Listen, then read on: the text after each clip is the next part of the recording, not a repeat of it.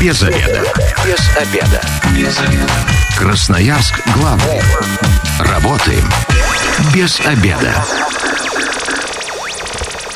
Пришло время для программы «Без обеда». Сегодня у микрофона Наталья Бондаренко. Добрый день. Ну, а теперь к программе переходим. Э, как психологически настроить ребенка э, к учебному году? Вот такая тема эфира сегодня. И об этом все знает клинический психолог Инна Драчева. Здравствуйте, Инна. Здравствуйте. Радиослушатели могут присоединяться к нашей беседе. Уже э, начали подготовку к осени или не начали? В общем, что планируете поменять? В своем режиме, в режиме ребенка. 212 11 10, телефон прямого эфира. Кроме того, наши мессенджеры, Вайбер, WhatsApp, Telegram к вашим услугам. Номер 8 9 333 28 128. Давайте общаться вместе, обсуждать что-то всегда интереснее. Инна, ну, о, я вот честно могу сказать для себя, я с ужасом жду когда закончится эта неделя, вот как какой-то это психологический рубеж, начинается осень, мне кажется, и все достаточно страшно. Как вы, на ваш взгляд, вообще а, часто у людей такое мнение, у красноярцев? Часто. И чаще всего больше переживают родители, чем сами дети. И вот это, наверное, является одним из опасных факторов, когда ребенок, в принципе, более-менее спокоен, а родитель накручен, что это может передаться ребенку, и он начинает накручивать себя там, где самостоятельно бы он этого и не сделал. Вот это то самое психологическое состояние родителя, которое так или иначе считывают, списывают, скатывают на себя дети. То есть, а, правильно я понимаю, что начинаем успокаивать себя Конечно. и приводить себя в чувство. Тут не столько с ребенком нужно заниматься. Конечно, да. Что делать? Что делать? Первое, начать подготовку, наверное, а, как бы а, растянуть этот период, да, то есть пусть это будет не в последнюю неделю или не э, с графиком, с таким, как вот там наступит 14 августа, и мы начнем подготовку к школе. То есть это уже само по себе звучит как приговор. А растяните это время, сделайте его ненавязчивым и легким. Вот вы шли в июле, где-нибудь увидели какую-нибудь вещь, да, купили, где-то что-то увидели, там какие-то красивые карандашики, ручки. Ну, не делайте, если вы сами понимаете, что вы человек такой тревожный, склонный накручивать себя, не делайте графика в себе, с какого по какое вы начнете, и с какого по какой вы резко начнете тут у всех образ жизни менять. Сделайте это ненавязчиво. То есть увидели что-то, да, купили, приобрели, там поехали мимоходом, зашли в магазин, что-то увидели, и к моменту, как нужно купить, ну да, там как какую-то одежду мы покупаем прямо перед учебным годом, потому что дети имеют свойство вырастать, и купленное в июне, в августе может быть уже малым по размеру. Но какие-то вещи, что-то, если вы знаете, что это пригодится, можно сделать, скажем так, походы по магазинам, по подготовке к школе, там, к новому учебному году, к детскому саду, каким-то образом ненавязчиво. Вот это будет, наверное, самое лучшее и для ребенка, и для вас. А когда вы начинаете с жестких графиков, вот с понедельника, да, то есть понедельник это самый страшный судный день, с которого люди начинают заниматься Новую спортом, жизнь. Готовить детей, да, а, там берут хомячков в свою семью или там начинают выстраивать режим детям. Поэтому не надо делать вот этот синдром понедельника, он никому не нужен. Тем более, если вы знаете, что вы все равно морально склонны накручивать себя. А мне вот э, вы сейчас говорите, и мне в голову пришла такая мысль, если вдруг у вас осталась неделя, не надо в панике бежать и покупать не канцелярию. Не надо. Э, нарядили ребенка, отправили, а там уже по ходу после 1 сентября докупили все, что нужно. Я думаю, в первый же день он и старой ручкой может пописать, ничего страшного с этим не произойдет. Да, и, вот а это... там еще и скидки будут, потому что Совершенно верно. Выгоднее. Вот этот вот э, мешковый синдром, как я называю, да, то есть нужно собрать мешок к первому сентября. Хотя вот этот мешок, он успешно теряется в первую неделю сентября. И потом все равно докупаются ручки, потом что-то где-то увидели. Ну вот этот вот мешковый синдром, знаете, вот у многих осталось, что нужно там закупить к осеннему сезону там мешок муки, мешок сахара, да, вот, ну как мы вот э, раньше обсуждали с вами в эфирах, да. Поэтому вот здесь я думаю, что да, действительно, самое необходимое, чтобы было у ребенка, а все остальное, зачем эти тонны? Это можно все приобрести по ходу и не накручивать себя, и не бегать э, с безумными глазами, и не переживать по этому поводу больше, чем нужно. Но очень много сейчас уделяется э, внимания психологическому здоровью и так далее. И вот фраза, которую э, везде слышно, да, это ребенок должен быть психологически готов к школе. Это вообще что и как? Это э, надумано или это действительно есть? Психологическая готовность, она э, ко всему должна быть, да, то есть к новому к жизни. месту, к жизни, совершенно верно. Даже к родителям ребенок должен быть психологически готов, когда они начинают его готовить к школе. Что подразумевается под термином психологическая готовность ребенка к школе?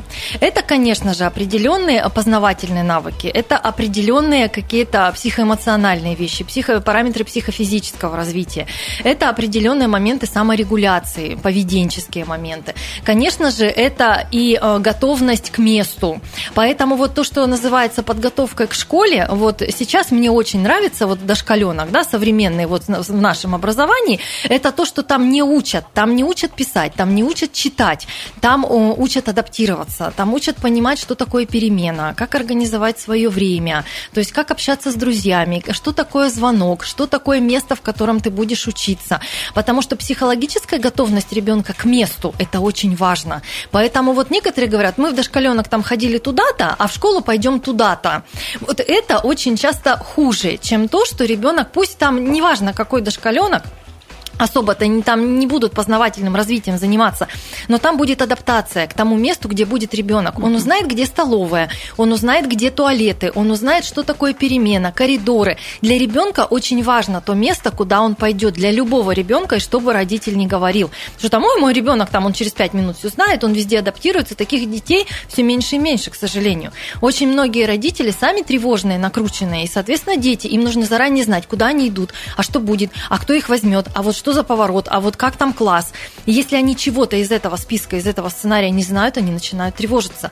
Поэтому вот максимально ребенка нужно подготовить, чтобы ему было комфортно в том месте, чтобы он примерно хотя бы знал, куда он идет и что будет.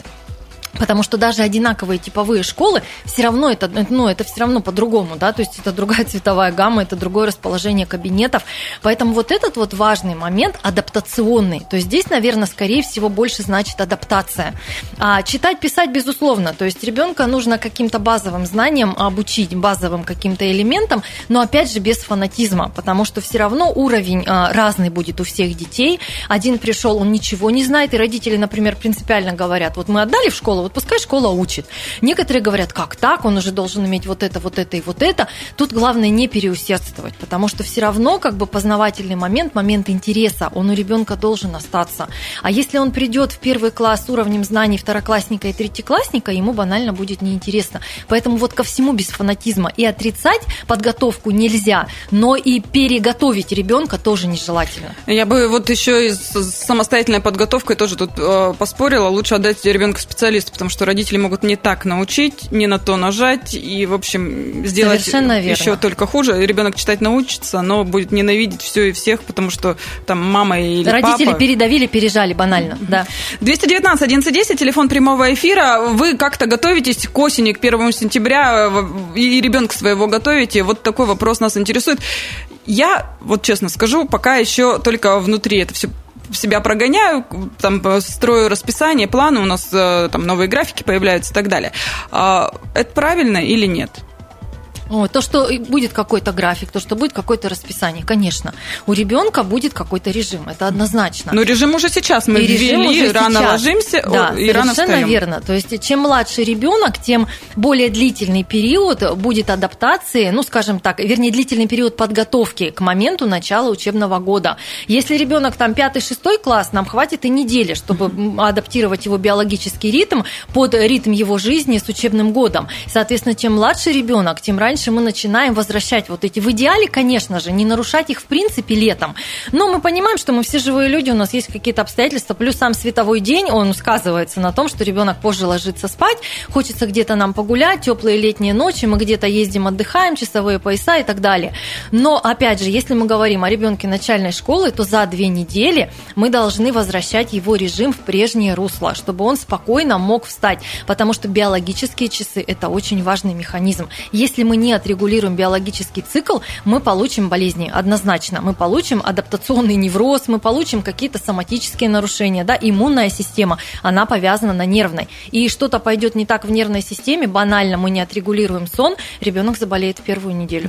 То есть э, сейчас это вот прям уже однозначно нужно все, все это внедрять. То есть э, если ребенок там, допустим, младший школьник, то там 9, максимум 10 часов. Максимум 10 часов, да, совершенно чтобы верно. Чтобы он уже спал. Да, чтобы он просыпался просыпался в хорошем настроении, потому что а, очень часто родители говорят, вот ложись раньше, ты утром просыпаешься, у тебя так все плохо, ребенок встает, он, естественно, встал и уже устал, он не может проснуться, и тут же ему говорят, вот как ты пойдешь в школу. И что у ребенка образуется? У него образуется причинно-следственная связь. Со словом школа у него ассоциируется, да, что ему утром плохо.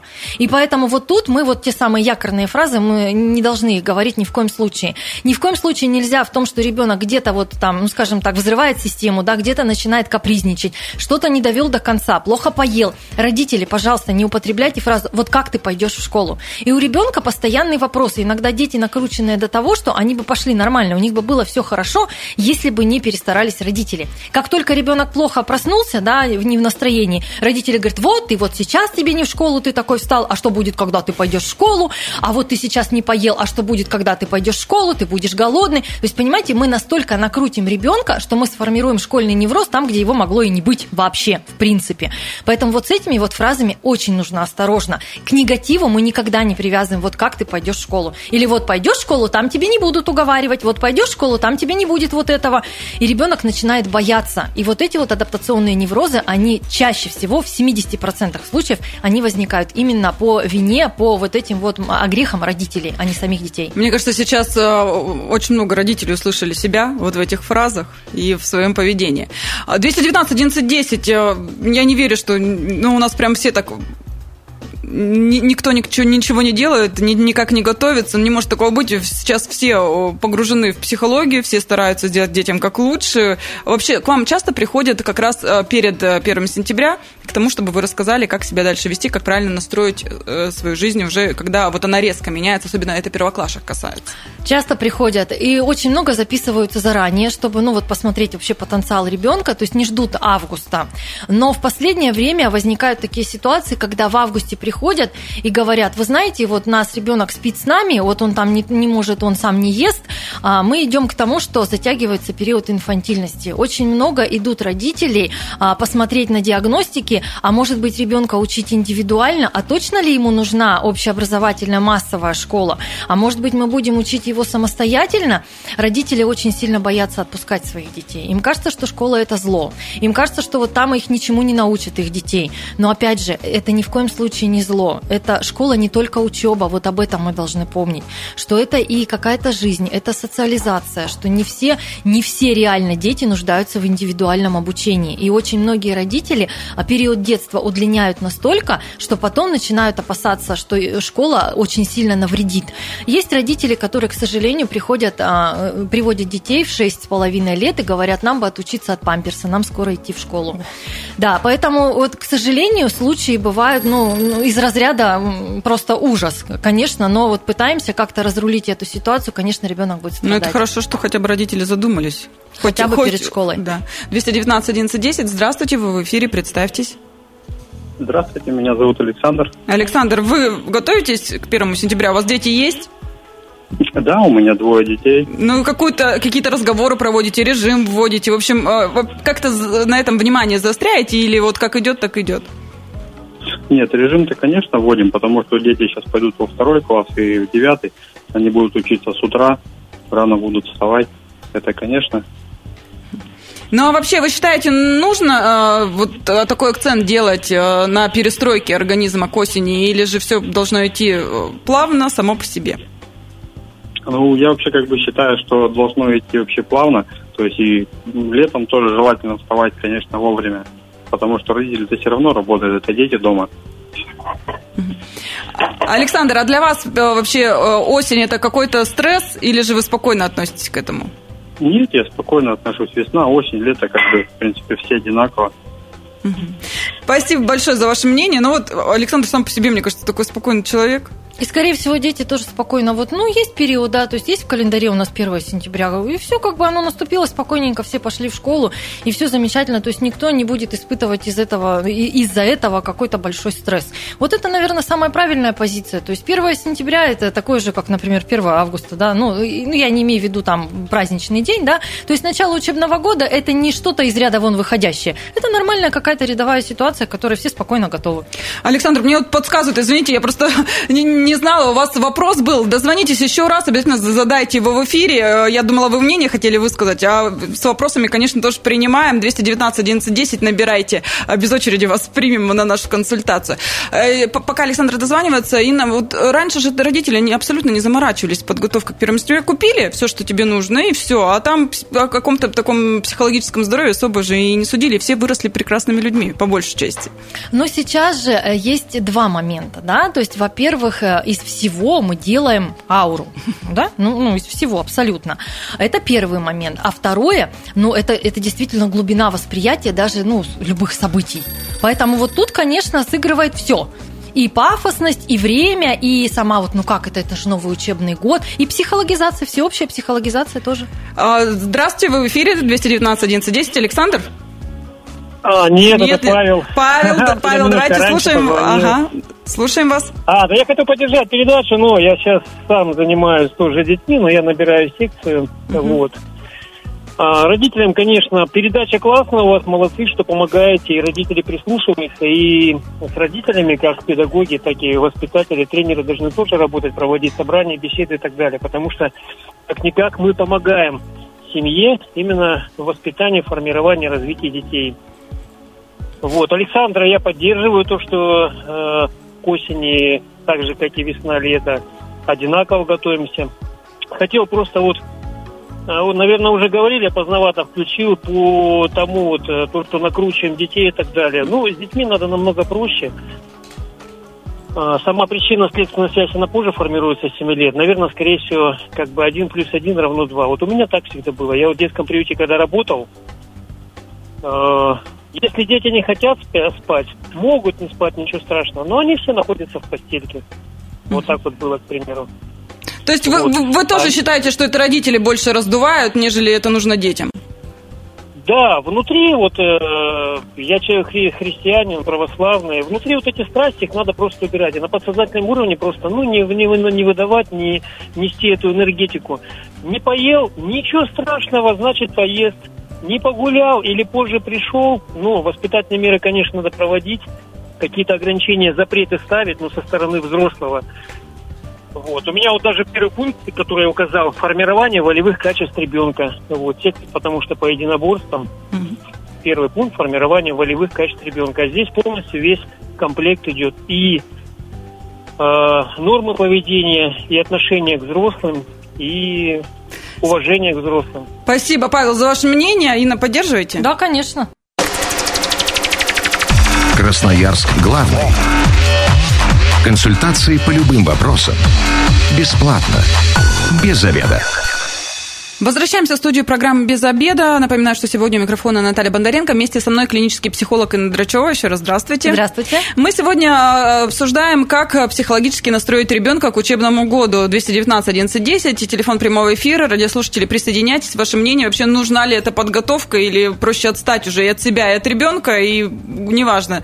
К зиме же мы так не готовимся, кстати. Почему-то к первому декабря у нас нету такой паники. Или там к первому марта. Все, наоборот, э, счастливы и ждут, когда потеплеет теплеет.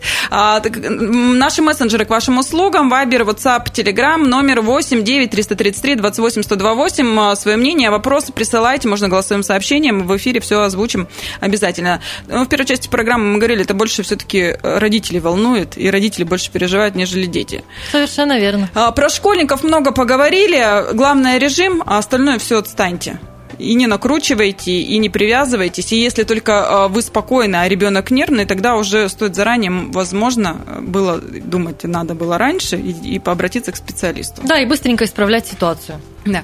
Но есть еще дети, которые детский сад. Кто, э, кто-то первый раз пойдет. Я знаю, что многие тоже оттягивают до 1 сентября, чтобы, хотя, э, насколько знаю, рекомендуют в летний период Хотя бы в августе, даже не столько именно в летний период, потому что там могут быть перетасовки групп, угу. там могут быть там ремонты и все прочее. То есть вот я тоже рекомендую, чтобы это было где-то конец, середина августа, когда уже конкретный воспитатель, когда группа сформирована, да, то есть она уже готова после ремонта, уже не получится так, что ну, ребенок будет 10 раз адаптироваться к разным людям. То есть вот это, конечно, удобнее и правильнее бы сделать, конечно, к концу августа. Да? Если совпадает там с другими детьми с началом учебного года, если двое детей в семье, один школьник, например, младший школьник, да, другой детсадовский ребенок, чтобы не произошла накладка. Пусть один пойдет там дней на 10 пораньше, да, детсадовский ребенок, угу. чтобы и второму было легче, и маме было проще, потому что психологическое состояние мамы, оно тоже очень важно. Или одномоментно на двоих разрываться, или один уже чуть-чуть адаптируется, хоть в какой-то ритм войдет,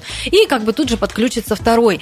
Детский сад, конечно, это очень тревожный момент. Это, мне кажется, не менее тревожный, а, для чем мамы, особенно когда первый мамы. ребенок но и для ребенка. То есть, если мы говорим о школьнике, что он хотя бы уже какие-то там рефлексивные моменты у него сформированы, это уже немножко другая зрелость коры, то малыш есть малыш. И вот когда мы идем в детский сад, здесь нужно четко выдержать три момента. Первое – это четкая подготовка с конкретными фразами, когда вы ребенка оставляете где-то, да, там у друзей, у бабушки. Вы говорите ему конкретно, когда вы за ним придете. Вот я рекомендую этими фразами пользоваться вот в стопроцентном шаблоне, чтобы когда ребенок пошел в детский сад, вы ему повторили ту фразу, когда вы его оставляли в комфортном месте, чтобы у него, вы знаете, как вот рефлекс собаки Павлова, да, включается свет, выделяется слюна. То есть э, эмоциональная память, она сыграет правильную роль. Ребенок, услышав фразу, что ты сейчас поиграешь, покушаешь, и я тебя заберу. И вот он это слышал, когда его оставляли у бабушки, у тети, да, в комфортном месте. Ничего же не происходило, ребенок это вспомнит, и ему будет легче. Понятно, что новая ситуация, новые люди. Ни в коем случае нельзя шантажировать, нельзя подкупать. Вот там сходишь в детский сад, я тебе куплю конфеточку, тем более еду. Игрушку а то мы еще купим. пищевое поведение будем потом корректировать на психотерапии долго и не факт, что успешно. Поэтому вот тут, конечно же, адаптационные вещи вещи, они важны. Важно не пренебрегать вот этими часами адаптации. Если ваш ребенок никогда не посещал детский сад, выдержать нужно две недели. Две недели ребенок должен отходить э, два часа с утра. Не до... торопитесь. Не торопитесь, пожалуйста. Это очень важно для ребенка. Даже если вам кажется, что он на второй день готов остаться и кушать, и спать, это ложная адаптация. Вот, как правило, когда ребенок так быстро включается, это шоковая ситуация. И вот потом есть такое понятие у нас, как возвратная адаптация.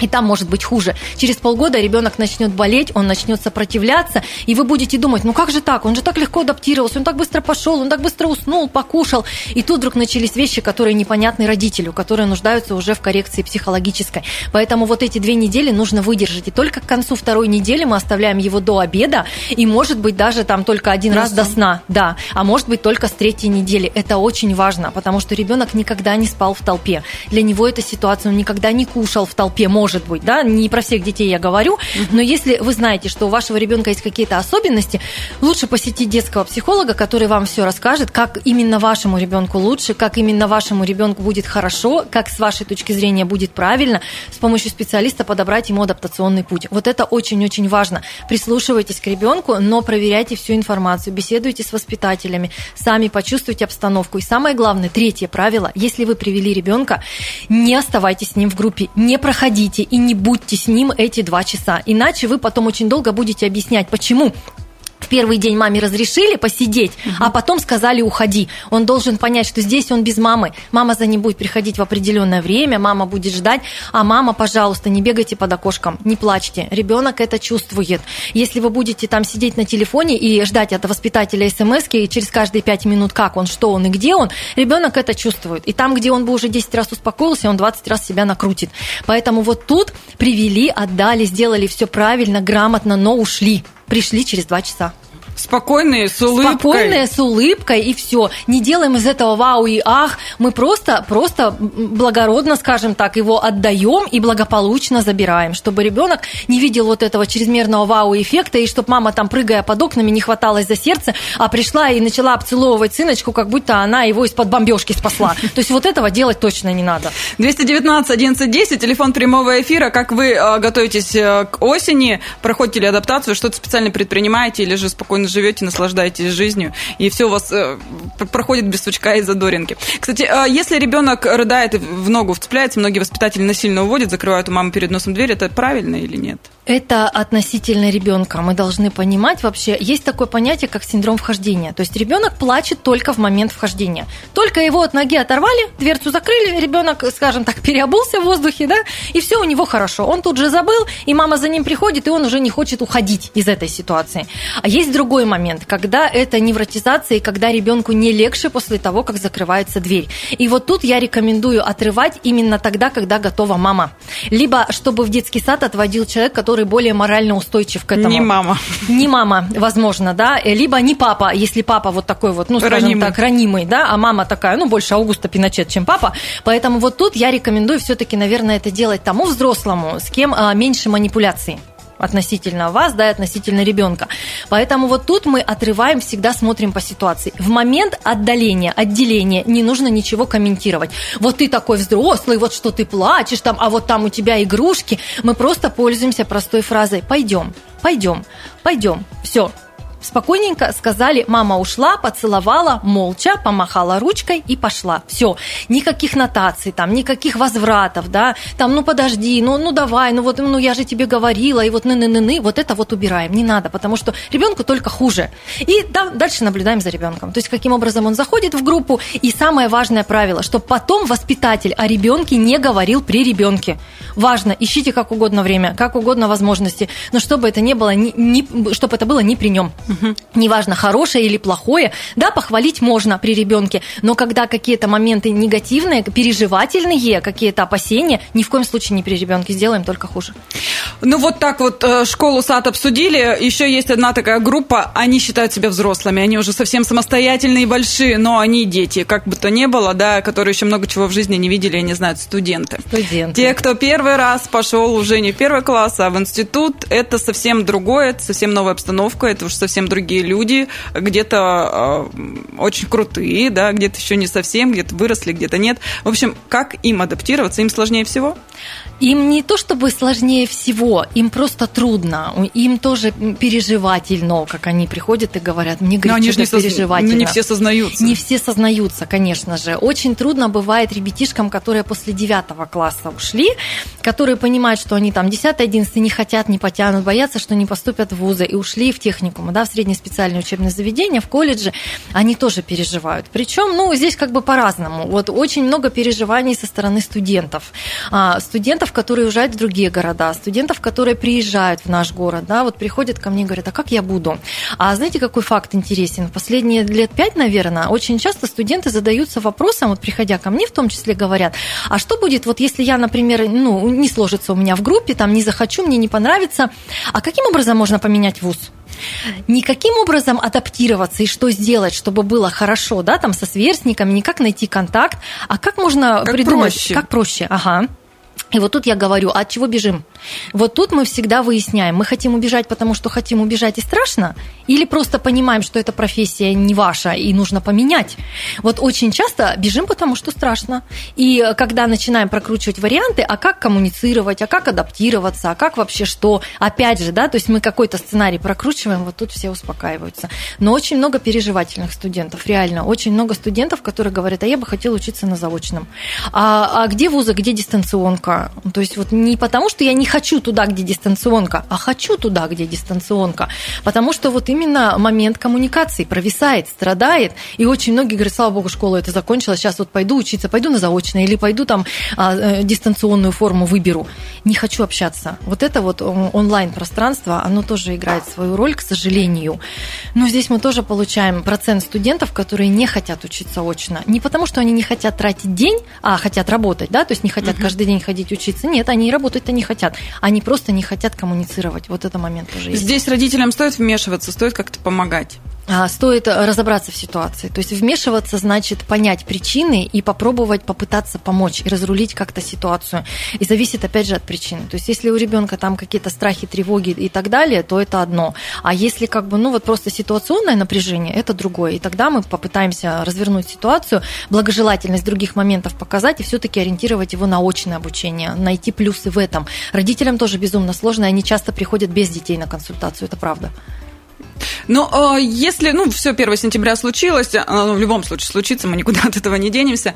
Но э, когда, на что нам обратить внимание, чтобы, ну, понять, комфортно ребенку, некомфортно, чтобы еще была во- возможность помочь ему где-то, неважно какого возраста. Любой ребенок может сказать, я больше туда не пойду, я не хочу. Мы всегда, первое, что мы делаем, мы разговариваем об эмоциях. Не пойду туда, а пойду куда. А что ты чувствовал? А твое не хочу сегодня какое? А давай мы с тобой нарисуем, как ты сегодня не хотел, а как ты вчера не хотел, а как ты будешь не хотеть завтра. Ни в коем случае нельзя блокировать эти эмоции. Право на страх. Есть такое понятие право на страх. Мы дадим ребенку возможность пережить эту ситуацию. Да, вот ты сегодня боялся вот так вот, да, в животике боялся. А как ты будешь бояться завтра? Как ты думаешь? А послезавтра? И когда мы ребенку дадим возможность зафиксироваться на этих ощущениях заранее, он будет думать, а какого цвета, да, а что вот как он будет рисовать вот это. И он потом придет и говорит, ой, а я забыл бояться. Такое тоже бывает. Поэтому вот это право на страх, оно должно быть у каждого. Не блокируйте эту эмоцию, ни в коем случае не говорите. Орать, не надо орать, что да мало ли что ты хочешь, надо ходить в школу, вот и иди. Да, все. да, вот эти фразы э, долженствования, их нужно убрать. Мы просто говорим об эмоциях, мы просто говорим о чувствах, мы говорим о том, а как бы ты хотел, а как ты себе представлял, а почему получилось вот так, а как ты сегодня боялся, а что ты чувствовал, да, а как ты думаешь, как будет завтра. Все, мы проговариваем. Не спрашиваем у ребенка, ни у какого ребенка, ни у маленького, ни у среднего, ни у взрослого, как дела. Дела у прокурора. Мы спрашиваем конкретные вопросы, задаем конкретно по ситуациям. Да? А сегодня вот эту работу ты понесешь на окружающий мир или на русский? А сегодня вот с этой девочкой, ты, ты сидел с девочкой там или сидел вот с этим мальчиком? И когда хотите, понимаете, ребенок, у которого все хорошо, у него рот не закрывается. А когда ребенка спрашиваешь, а что было на окружающем, он говорит, а я не помню, а я забыл. Хотя окружающий был после того самого русского, от которого рот не закрывался. Значит, там есть какая-то психотравмирующая ситуация. Но только не идите буром, не надо вот дулом от танка переть и требовать от ребенка, он закроется, он запереживает, он не скажет, или соврет, или обманет, или что-то приукрасит. Ни в коем случае не уличайте его, не говорите, что ты врешь. Нет такой фразы у нас, она не гуманная, она неправильная. Ну, а что-то развейте из этого, да, и скажите, а вот если бы эта ситуация была вот не сказочная, а правдивая, а вот у меня было вот так, а если бы у тебя было вот так, чем бы это все закончилось? Дайте ребенку рассказать, как есть. И у любого ребенка нужно спрашивать, а как бы ты хотел, а что тебя волнует, да? И ребенку нужно говорить, что вот так может быть там 3 месяца, 5 месяцев, 6 месяцев. А чем я могу тебе помочь? Не надо читать нотации, не надо говорить вот эти вот опять. А я же говорила. Я же говорила, всегда, никогда, вот ты опять, ты снова. Убирайте обобщающие фразы, убирайте нотации, они самые губительные вообще в воспитании и в развитии ребенка. Ну и отслеживайте свои эмоции. Да, нам всем хочется, чтобы все было правильно, по шаблончику, потому что где-то шаблонные вот эти вот моменты воспитания, они у нас есть. Вот все же должны вот так вот, да, но, знаете, у детей тоже может быть 50 оттенков, какого угодно цвета, поэтому мы должны тоже относиться к этому с пониманием. Но и не пытайтесь сразу поймать вот эту ауру тревоги у ребенка, что если я не пойду, все, значит, там его побили, там его не учли. Но пытайтесь найти диалог однозначно. И если вы собираетесь поговорить с учителем, не говорите об этом ребенку. Вы просто тихонечко сходите, а то бывает так, что, ну хорошо, сынок, я пойду завтра, я поговорю с учительницей, да что там у вас такое происходит, эмоции свои контролируйте. Сходите тихонечко тихонечко, чтобы ребенок не знал. Уберите у него право на манипуляцию. Иначе, если ребенок поймет, что за любую эмоцию вы цепляетесь и начинаете заступаться там, где это не нужно, это обернется больше бедой, чем пользой. Спасибо большое. Как всегда, у нас познавательная и очень такая живая беседа сложилась. Спасибо, говорю, клиническому психологу Ине Драчевой. С вами была также Наталья Бондаренко. Родителям хочу сказать, начните себя, успокойтесь, и ребенок тоже будет спокоен и счастлив. Разговаривайте и слушайте. Это тоже очень важно. Если вы, как и мы, провели этот обеденный перерыв без обеда, обеда. Не забывайте без обеда, зато в курсе. Эта программа через пару часов будет на нашем сайте 128.fm. Эм. Переслушали и прослушали, переслушайте и запомните очень важные советы. Без обеда.